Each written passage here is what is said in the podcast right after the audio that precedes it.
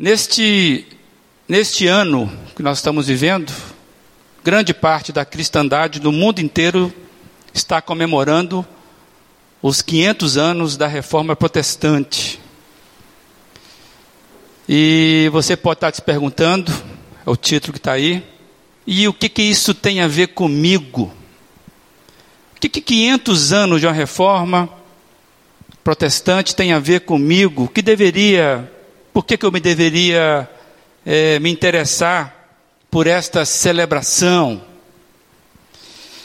Por certo, mesmo que você não perceba, mesmo que você não saiba muita coisa a respeito, você foi beneficiado diretamente por aquilo que ocorreu em 1517. Eu vou dar um exemplo. Se você tem hoje à sua disposição uma Bíblia que você possa ler,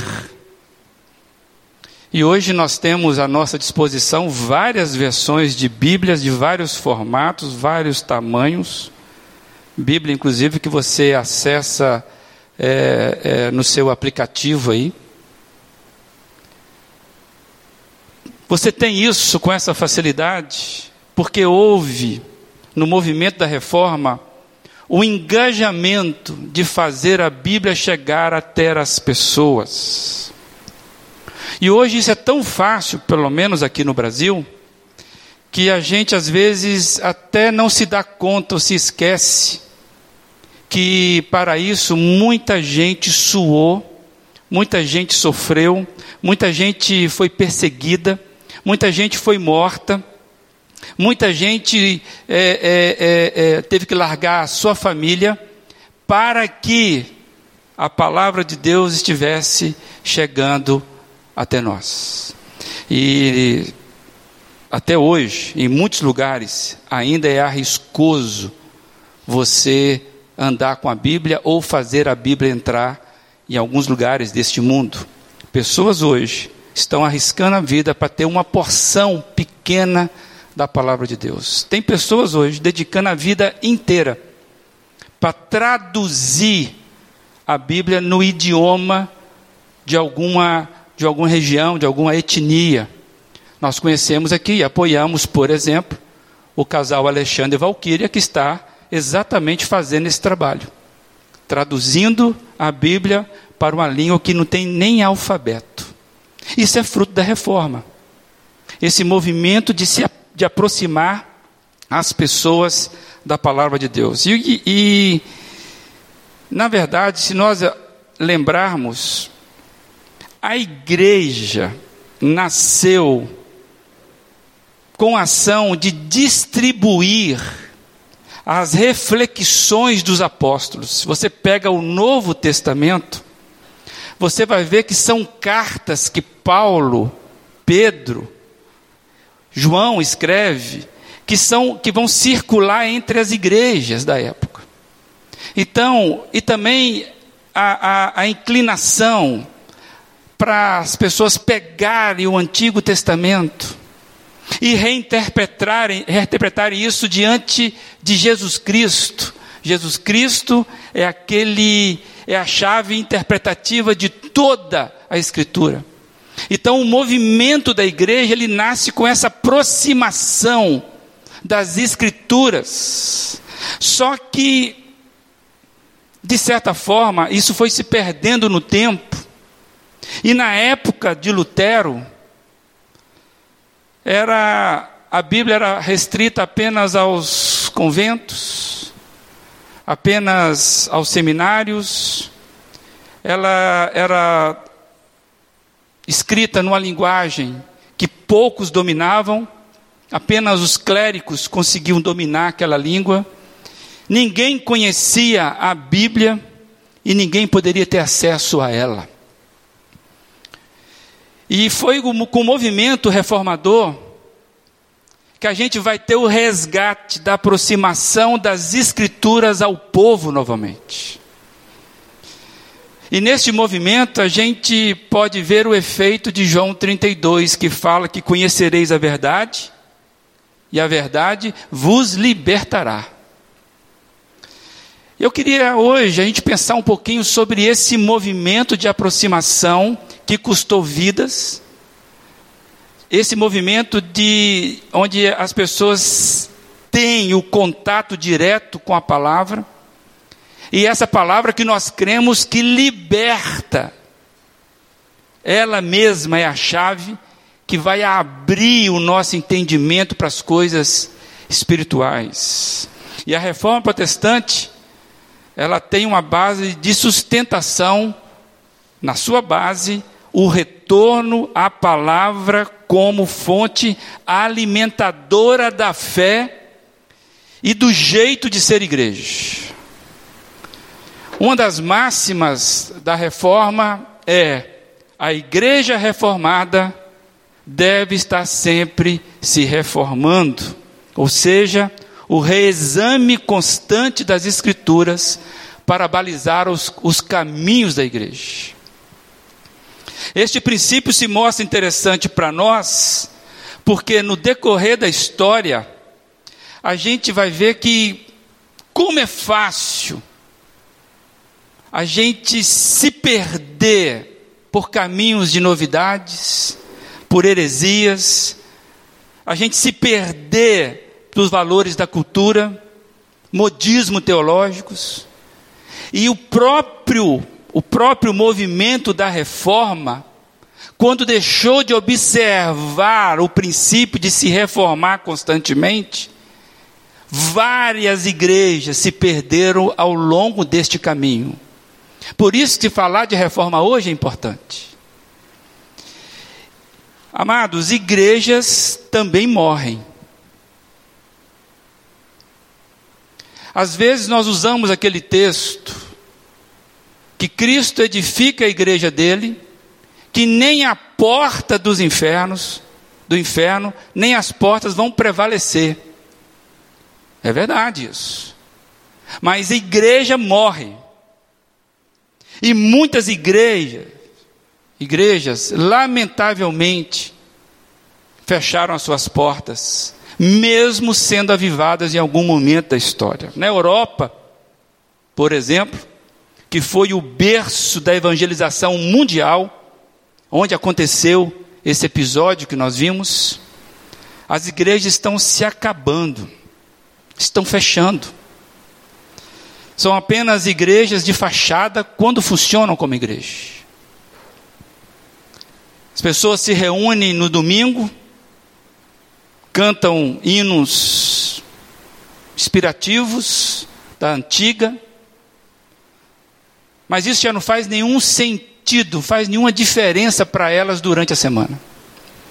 Eu ouvi uma história do compositor e cantor Carlos Borges, que ele contou essa história de um pastor que resolveu passar umas férias por nossos lados aqui. Ele não é daqui. E ele veio passar, eu não sei aonde, exatamente aqui na região sul.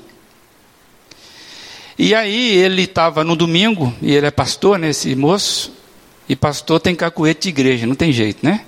No domingo ele levantou cedo, ele falou, ô, ô mulher, vamos na igreja, tem uma igreja em frente ao hotel aqui, e é uma igreja que eu nunca fui dela, uma igreja de, um, de uma outra denominação, e a mulher, como sempre, que isso, bem, nós estamos passeando, esquece disso. Não, te dá só uma passadinha ali. A igreja é muito bonita por lado de fora, essa história é verídica. Aí, como todo pastor, né, faz aquele sermão e convenceu a, a mulher de ir nas férias ali visitar uma igreja diferente. E ele viu na porta lá que a celebração, o culto começava, sei lá que horas que era, oito da manhã. Ele foi, chegou como uma boa pessoa, chegou uns 15 minutos antes, não tinha ninguém. Ele foi até com medo de entrar, entrou, ficou um tempo esperando. Ele olhou para o relógio, e daí um pouquinho chegou um outro casal, sentou lá atrás, assim, um casal com a cara de perdido igual ele. E depois de um tempinho aí, chegou um rapaz, sentou num, num instrumento, um órgão, um teclado, e começou a executar uma pequena canção. E depois de um tempo chegou uma pessoa que pelo traje ele entendeu que era o pastor daquela igreja. E muito simpático, esse pastor chegou, chamou o outro casal para ficar mais próximo e falou mais ou menos assim: Ah, eu vejo que vocês são visitantes. É verdade. De onde que você é? Ah, eu sou do eu sou de do Rio de Janeiro. Ah, que legal, muito bom mesmo, Rio de Janeiro. É, e você? Ah, eu sou outro casal, né? Eu estou, sou de São Paulo. Ah, que bom, que bom. Estão gostando da região? Estamos. É região bonita. Ok, é, pessoal, é o seguinte: como não veio ninguém, eu vou orar aqui por vocês. Aí vocês podem ir conhecer melhor a cidade, né? Fica, aí vocês vão abençoados. E aí, de repente, o pastor lá orou por eles. E eu nem vou contar o teor da oração, porque o teor da oração ele é, ele é mais hilárico ainda, se não lamentoso. E aí ele dispensou os dois casais e, e pronto, fechou a igreja. Amados, igreja fecha, igrejas morrem. Lamentavelmente, se você pegar, por exemplo, Cadê as, as igrejas da, da carta do Apocalipse? Então, assim, quando a gente vê que isso acontece, que não faz sentido nenhum, a gente precisa pensar na reforma protestante a partir de um alerta.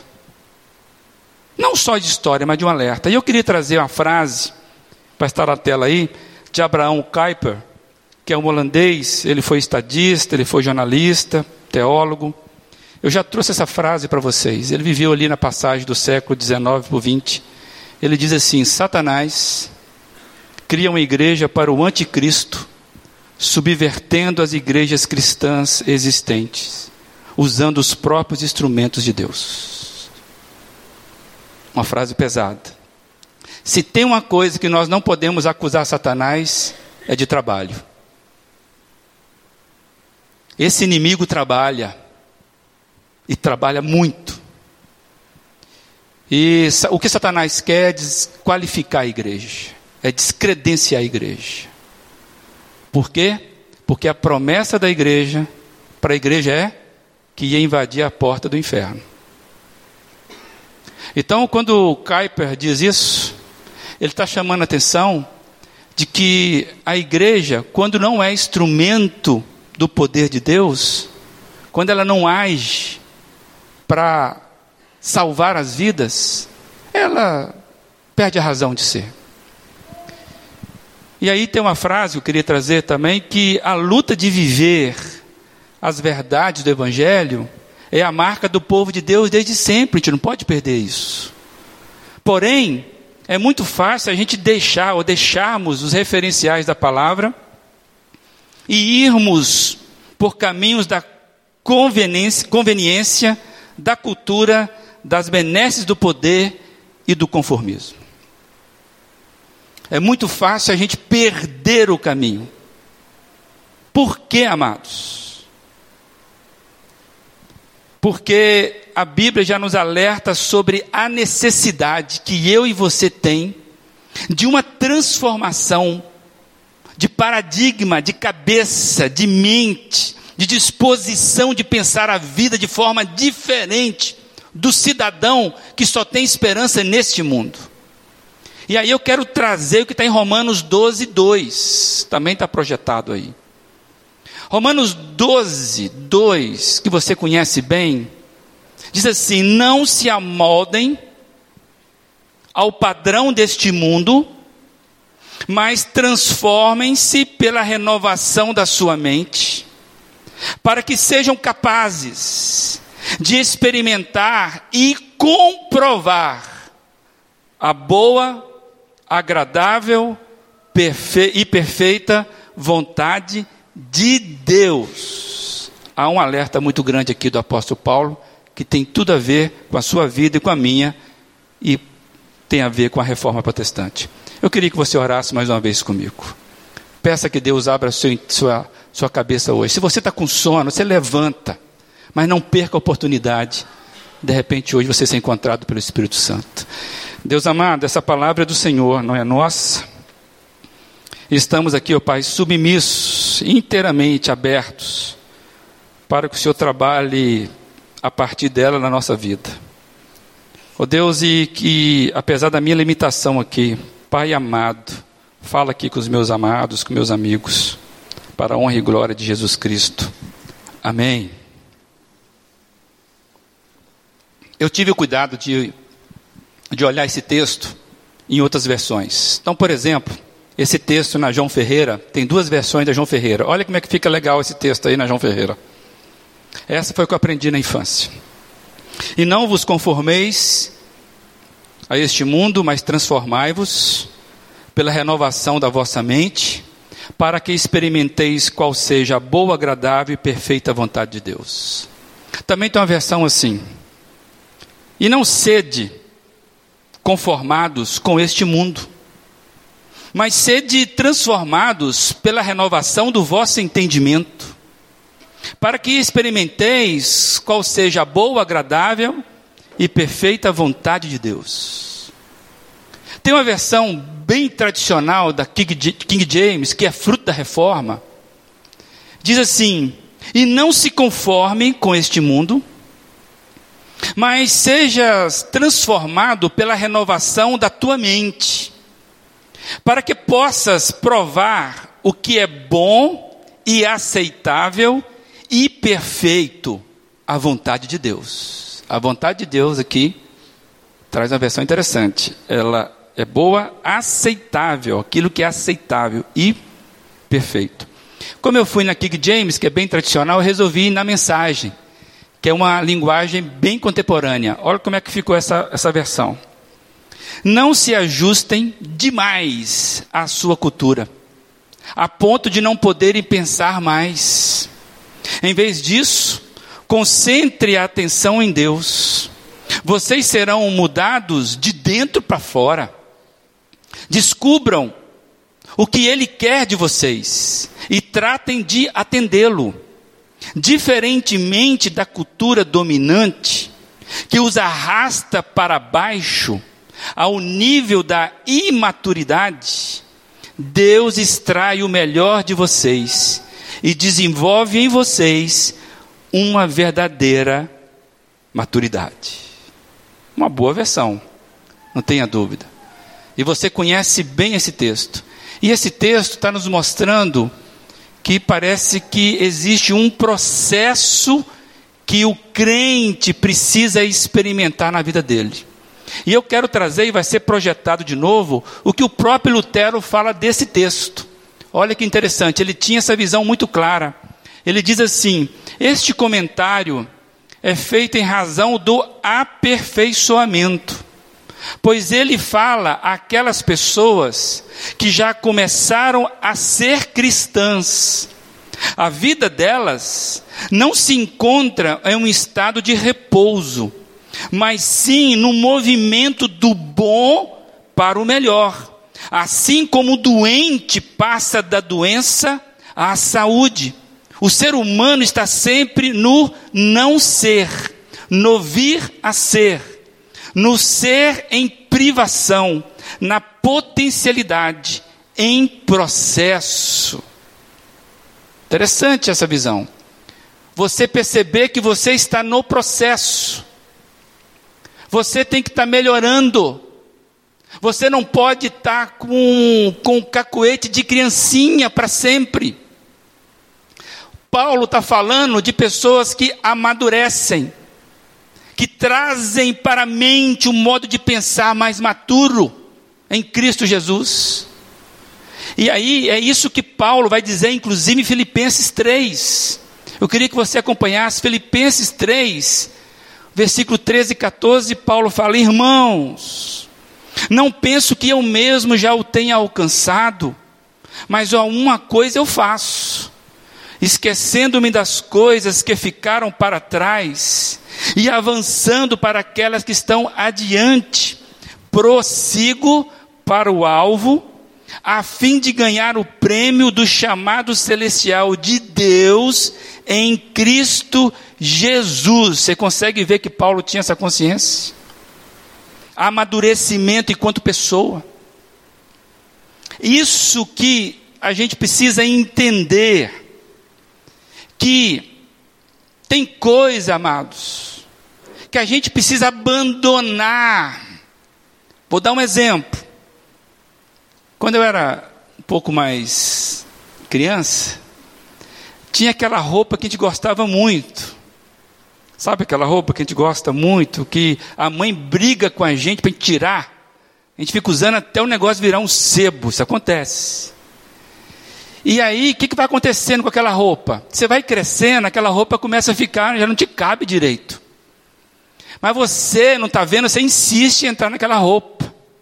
Até um dia que você desconfia que aquela roupa já ficou para trás, ficou velha, ficou pequena para você, porque você cresceu. Aquela roupa já não condiz mais com você. Foi muito bom, mas você agora cresceu. Amados, a vida do crente, daquele que tem Jesus, tem que ter roupa velha, que vai ficando para trás. Tem gente que usa a mesma roupinha desde quando se converteu. Está vindo a mesma coisa. Aí fica mimado porque não cresceu. Viu como é que a criança aqui quer atenção para ela? Criancice. O que Paulo está dizendo e que a reforma protestante vai trabalhar é nessa máxima. A gente precisa estar se reformando sempre. Por isso que o princípio é uma igreja reformada, sempre se reformando. Amados, e esse princípio valorativo que a reforma deu para a Bíblia não é à toa. Somente a Bíblia, como palavra, é capaz de direcionar a vida e trazer a vida de Cristo para dentro da gente. Não tem jeito, nenhum argumento humano consegue fazer isso. É a palavra viva que vai transformar aquilo que você precisa ser transformado, que é no seu espírito. Mudança de caráter. E quando eu vejo que a Bíblia ela é, ela salta aos olhos como apelo desse movimento abençoador. Eu fiquei pensando que no mundo hoje que está confuso com relação às verdades, onde tudo é verdade, a verdade foi relativizada. O mundo está perdido, sem direcionamento. Mais do que nunca nós precisamos de uma âncora para nossa alma uma bússola para nos guiar. As nossas emoções continuam enganosas. As nossas emoções enganam os nossos, os nossos sentimentos. O nosso coração, amados, continua enganoso. Então nós vivemos num mundo perdido, sem direcionamento, com várias verdades, tudo vale e temos dentro da gente um coração enganoso, um coração que precisa ter senhorio, precisa ter senhor, precisa ter comando, porque senão ele vai muitas vezes nos aprisionar com as emoções, com os sentimentos. E hoje nós vivemos a era dos sentimentos. O que vale é você se sentir bem. O que vale é você ter prazer. Mas quando eu olho para a Bíblia e olho para a minha vida, eu percebo que todas as vezes que eu me direcionei pelos meus sentimentos e tão somente por eles, eu quebrei minha cara. E quando eu olho para o mundo perdido, as minhas emoções, que eu não posso confiar nela, meu coração precisa de Senhor. E aí eu tenho para mim que a igreja brasileira está passando pelo mesmo processo. Quando eu olho para a igreja brasileira, eu percebo que a igreja brasileira precisa de uma boa reforma. Não é um reparozinho, não. É uma reforma mesmo. Porque, amados, quando eu vejo um pastor ou um pregador que cospe na boca do fiel, para transmitir graça. Eu estou entendendo que tem alguém perdido aí. Quando eu vejo uma pessoa convocando jejum para aumentar a quantidade de banheiros na casa, de suítes, eu percebo que tem alguém perdido aí. Quando eu vejo alguém que sobe um monte, ou faz uma procissão para alcançar bênçãos materiais, eu percebo que tem alguém perdido nesse negócio. Quando eu faço exigências a Deus, para que Ele me restitua aquilo que eu tenho direito, e eu não aceito outra coisa, eu entendo que alguém está perdido nesse processo. Tem algo errado, gente, nesse direcionamento. E para mim, isso parece mais, me desculpa, os caminhos de Satanás. Se nós lembrarmos, quando Satanás tenta Jesus, lá em Mateus capítulo 4, você vai ver que Satanás oferece exatamente isso que muitas igrejas estão ensinando para os seus liderados: poder, reconhecimento, conquistas, bens. Esta é a proposta de Satanás. Então eu fico olhando para isso e fico, meu Deus, nós precisamos retornar à palavra como nunca antes, amados. Possivelmente você está ouvindo algumas canções que você ama, que estão lhe vendendo teologia de Satanás e você não percebeu.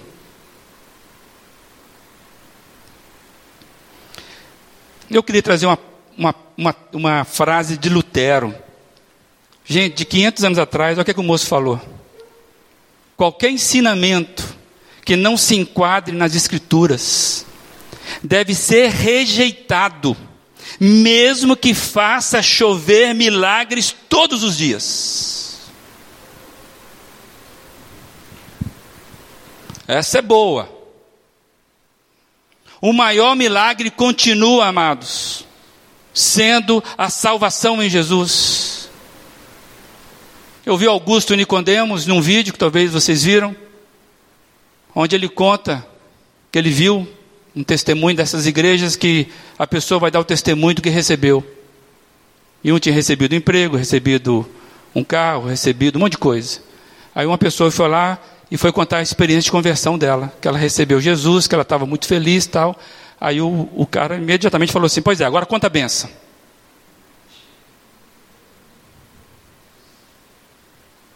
Amados, nós estamos nos esvaziando da proposta do Evangelho e nos apegamos à forma do mundo.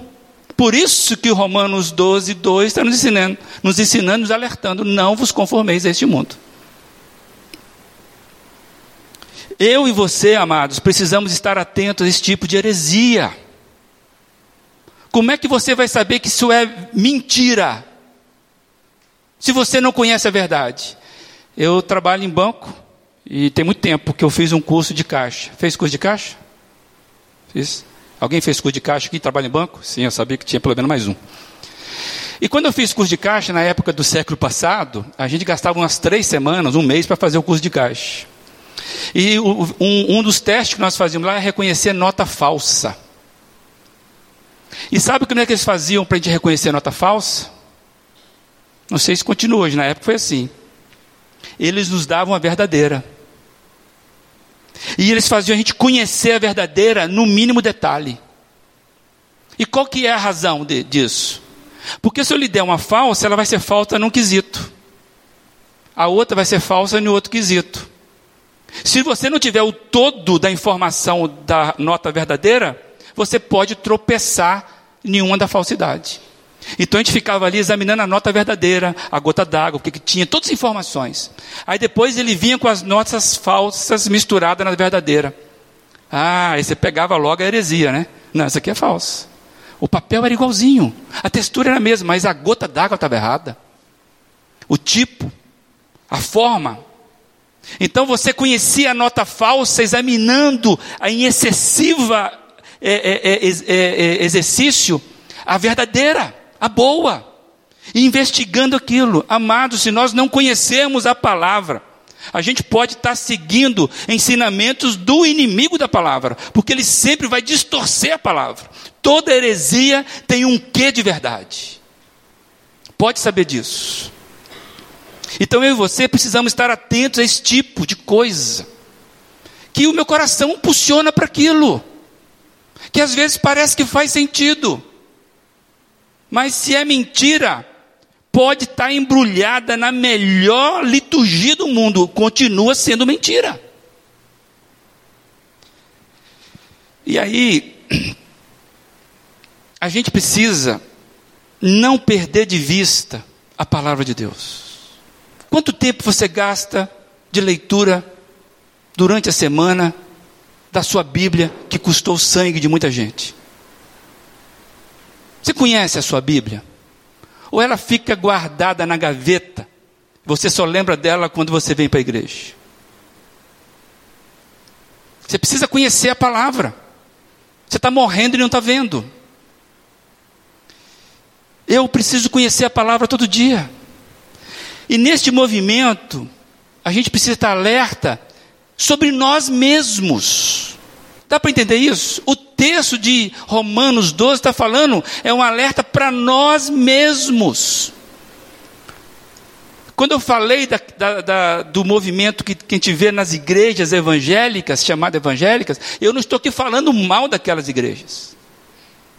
Eu estou só chamando atenção, porque se eu e você não fizermos exercício dentro da gente, diante da palavra, a gente pode não estar tá lá, mas está cometendo os mesmos erros ou os erros parecidos, mesmo estando aqui. Então a gente precisa, nesse movimento, amado, estarmos alertas sobre nós mesmos, sobre você mesmo. Você é um inimigo que precisa ser vencido. Por isso que o texto está falando que Deus, Ele resgata o melhor da gente. Se ainda nós cedemos, caímos, nos cedemos à, tentação de mentir para conseguir fechar um negócio, é sinal de que nós precisamos voltar para Romanos 12.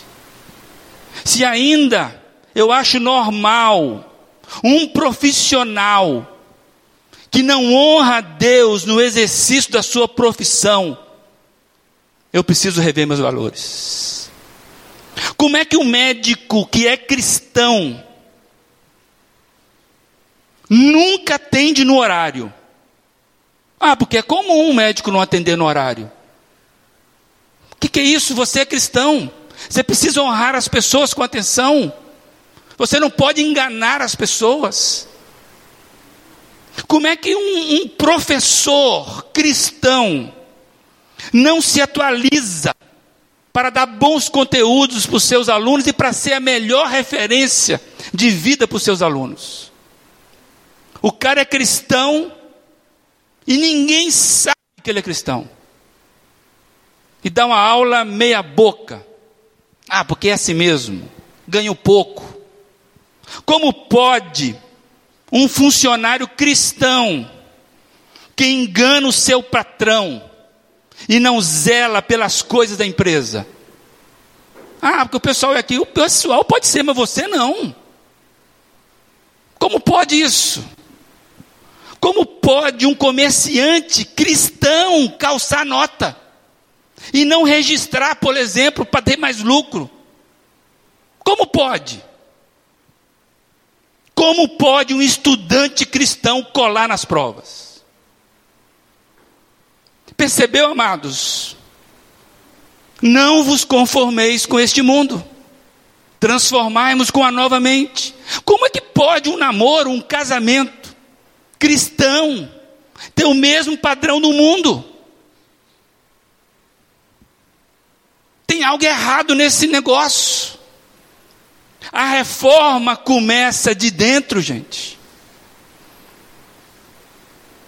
Não podemos exigir cobrança de ninguém, mudança lá dos políticos, dos nossos governantes. Tem gente que fica reclamando da vida da igreja. Não adianta a gente cobrar se ainda queremos tirar proveito das situações, furar fila, a gente ainda quer pegar a vaga no estacionamento, é a melhor possível. A gente suja o patrimônio alheio e não, não, não se responsabiliza por isso. A gente gasta demais do que devia gastar. Como? Que tipo de cristão nós estamos nos tornando? A reforma protestante tem tudo a ver contigo e comigo. Nós precisamos de reforma, voltar à palavra. Eu não estou falando que o cara que é é bom caráter no sentido de ser respeitoso. Não, não. Mas a conversão torna o cara um bom caráter. Torna um cara um cara respeitoso. Você no trânsito, quem é que fala por você? Amados, nós precisamos entender que precisamos de reforma sempre. A nossa estrutura é pecaminosa. Mas eu queria só, fechando aqui, dizer que essa reflexão tem que partir do seu coração. Não adianta você falar mal dos outros, da, da vida alheia. E, e, de cada um aqui precisa disso. E eu queria trazer mais uma, um texto aí. Porque, gente, não podemos desejar mudança que não estamos dispostos a fazer. A gente não pode desejar mudança que a gente não está disposto a fazer. Não adianta você olhar para o governo brasileiro, não adianta você falar mal da corrupção brasileira, se você no seu círculo você é corrupto. Os nossos governantes, o extrato foi tirado da gente. Foi nós que mandamos para lá. Brasília não produz por si mesmo gente ruim. É a gente que está mandando para lá. Sai da gente isso. O Brasil está doente, moçada. Reparou isso? Por isso que nós temos igrejas doentes. Nós precisamos hoje urgentemente de uma reforma, a começar de mim, a começar de você, e eu espero que a gente não espere mais 500 anos. Quando eu faço esse movimento de olhar para a história da reforma, olhar para a igreja chamada evangélica do Brasil, quando eu olho para a nossa comunidade, e você está olhando para a sua comunidade, eu entendo que nós precisamos mesmo estar atentos às reformas que Deus pretende fazer em nós. Lembra daquela ilustração que eu já trouxe aqui? Uma camisa que eu vi de um jovem há muito tempo atrás. A camisa dele estava cheia de andaimes. Lembra dessa ilustração? A camisa estava cheia de andaimes e aí tinha uma frase assim: Deus está fazendo uma reforma na minha vida. Lembram disso? Nós precisamos ter esse tipo de consciência. Eu e você somos pessoas com constante andaimes dependurado de Deus. Deus tá, vai estar tá sempre consertando alguma coisa em nós. Nenhum de nós é capaz de sair pela vida com cara limpa, sem nenhum tipo de andaime. Porque Deus trabalha na nossa vida assim. E como é que começa isso? Eu quero trazer uma frase do Robson Cavalcante. Ele diz assim: A reforma somente vem quando o estado de pecado é reconhecido, confessado e abandonado. Uma reforma somente vem a ocorrer quando há consciência de pecado. Não tem jeito. A sua vida, a minha vida passa pelo mesmo caminho confissão de pecado. E você sabe que você é pecador. Talvez não tão ruim como eu, mas você é pecador. E você sabe que tudo começa reconhecendo-se pecador. Enquanto você não se reconhecer pecador, não espere meia boca de reforma de Deus. Deus não faz isso. Deus não faz um reparozinho meia boca em ninguém. Deus trabalha com a reforma de dentro. E esse, amados, é um perigo que a gente precisa ficar bem atento. Porque o, seu, o que eu ouço aqui, domingo após domingo, o que eu canto aqui com muito fervor, a oração que eu faço aqui, se isso não faz diferença nenhuma para mim durante a semana, é sinal de que nós estamos na rota de colisão com o Espírito Santo. Se aqui você adora a Deus, levanta os braços, se arrepia, e isso não faz sentido nenhum para você amanhã cedo, você ainda está pensando que você tem a sua vida particular e você dedica uma parte espiritual para Deus. Isso não funciona. Isso é um perigo para nós. Se você e eu estamos assim, precisamos com urgência de uma reforma. Na minha e na sua vida. Se os meus pensamentos e comportamentos são iguais às demais pessoas que não seguem a Cristo, preciso urgentemente tomar consciência de que preciso uma reforma. Amados, pelo amor de Deus, melhore o seu Facebook. O Facebook do crente tem que ser algo diferente. Eu vejo crente discutindo bobagem no Facebook. Se expondo de uma forma, está igual ao mundo. Melhore isso. Mude. E eu estou falando de uma coisa simples, que é o Facebook. Amados, sabe que é o problema? Que a gente geralmente não gosta de reforma. As coisas ficam fora do lugar, fica empoeirado, vai levantar aquele tapete onde eu guardava minha sujeira, eu vou ter que mexer nos móveis de novo. Quem já fez reforma em casa, morando dentro da casa, sabe disso. É terrível fazer uma reforma. Tem o meu vizinho está fazendo uma reforma lá, em frente da minha casa. Eu me aborreço com a reforma dele, que é barulho, é poeira, é um monte de confusão. Imagina você reformar a casa dentro dela. Quem já passou por isso sabe o transtorno que é. A gente não gosta de reforma. A gente gosta da coisa pronta já. Mas o processo da reforma a gente não quer. A gente não quer viver isso. Por isso tem gente que paga. Só que na vida cristã não tem como pagar. Não tem como. Você tem que viver dia após dia. Cada geração deve apresentar os princípios do Evangelho para vivê-lo na sua geração. Eu pergunto: o que nós estamos dizendo para a nossa geração hoje?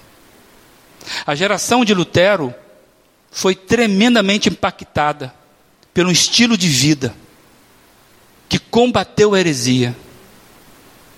E tem gente que acha que Lutero queria dividir a igreja. Não queria, tanto é que se chama reforma. Se quisesse dividir a igreja, tinha outro nome. Essa é a ideia. Só que não aconteceu. Então, amados, como é que a gente vai impactar os da nossa geração? Se conformando a si mesmo? Nada nos nos vai tirar da, da, da situação de conforto. A reforma traz mudança. Quanto mais profunda for, mais coisas tem para mudar. É sempre assim. E as mudanças serão cada vez mais necessárias. Você precisa se adaptar à nova mudança. É você se apresenta e se, se reaprende de novo.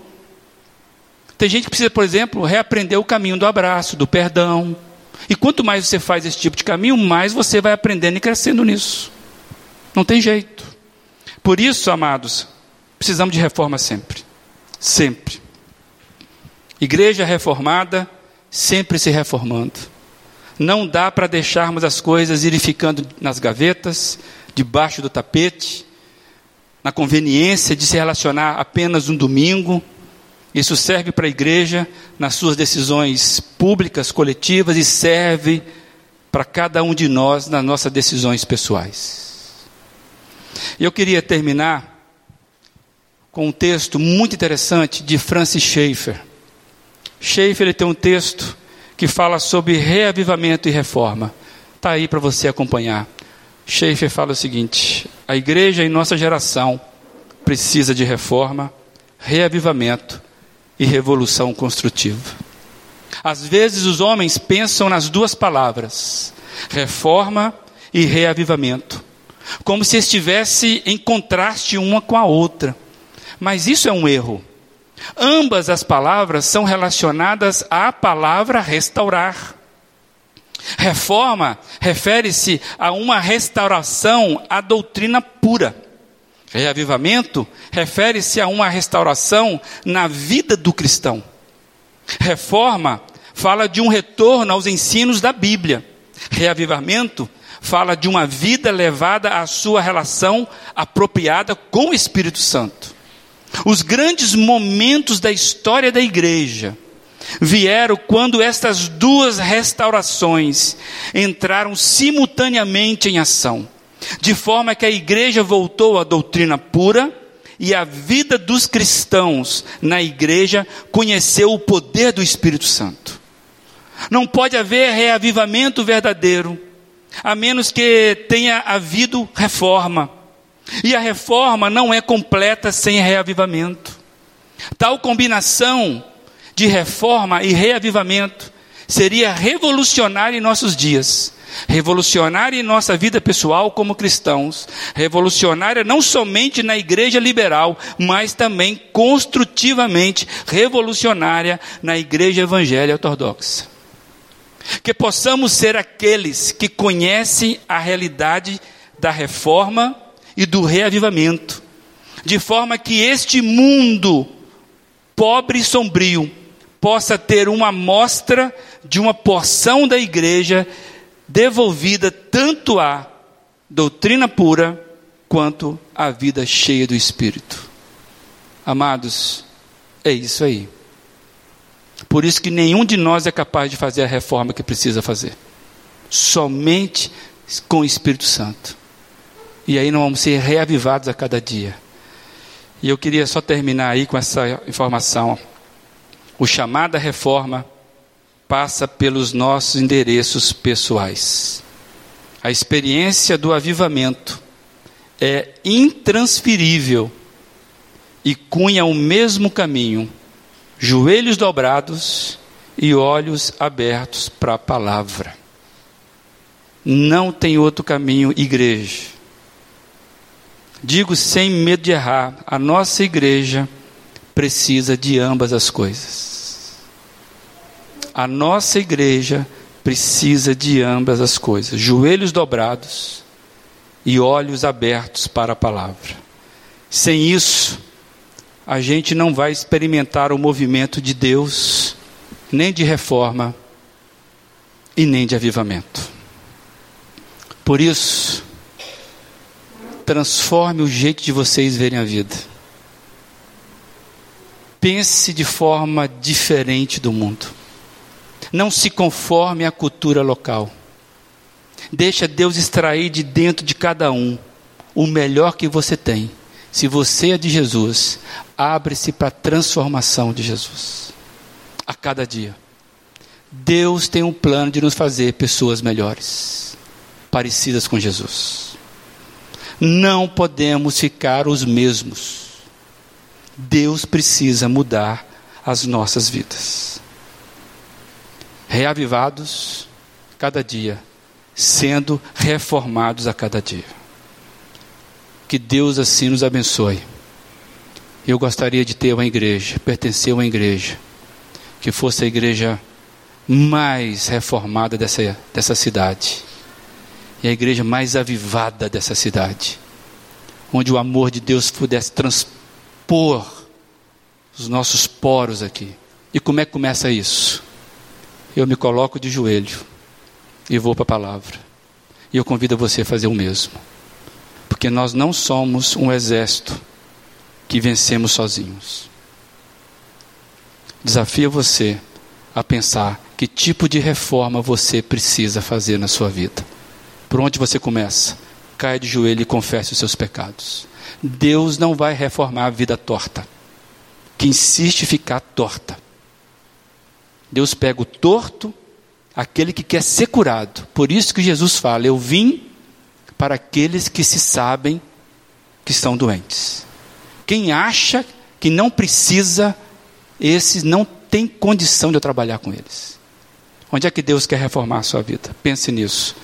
Que você seja corajoso. Que tenhamos pessoas aqui se não do calibre de Lutero, mas pelo menos aqueles que se impressionam o que Deus pode fazer quando uma pessoa resolve ler a Bíblia com mais cuidado.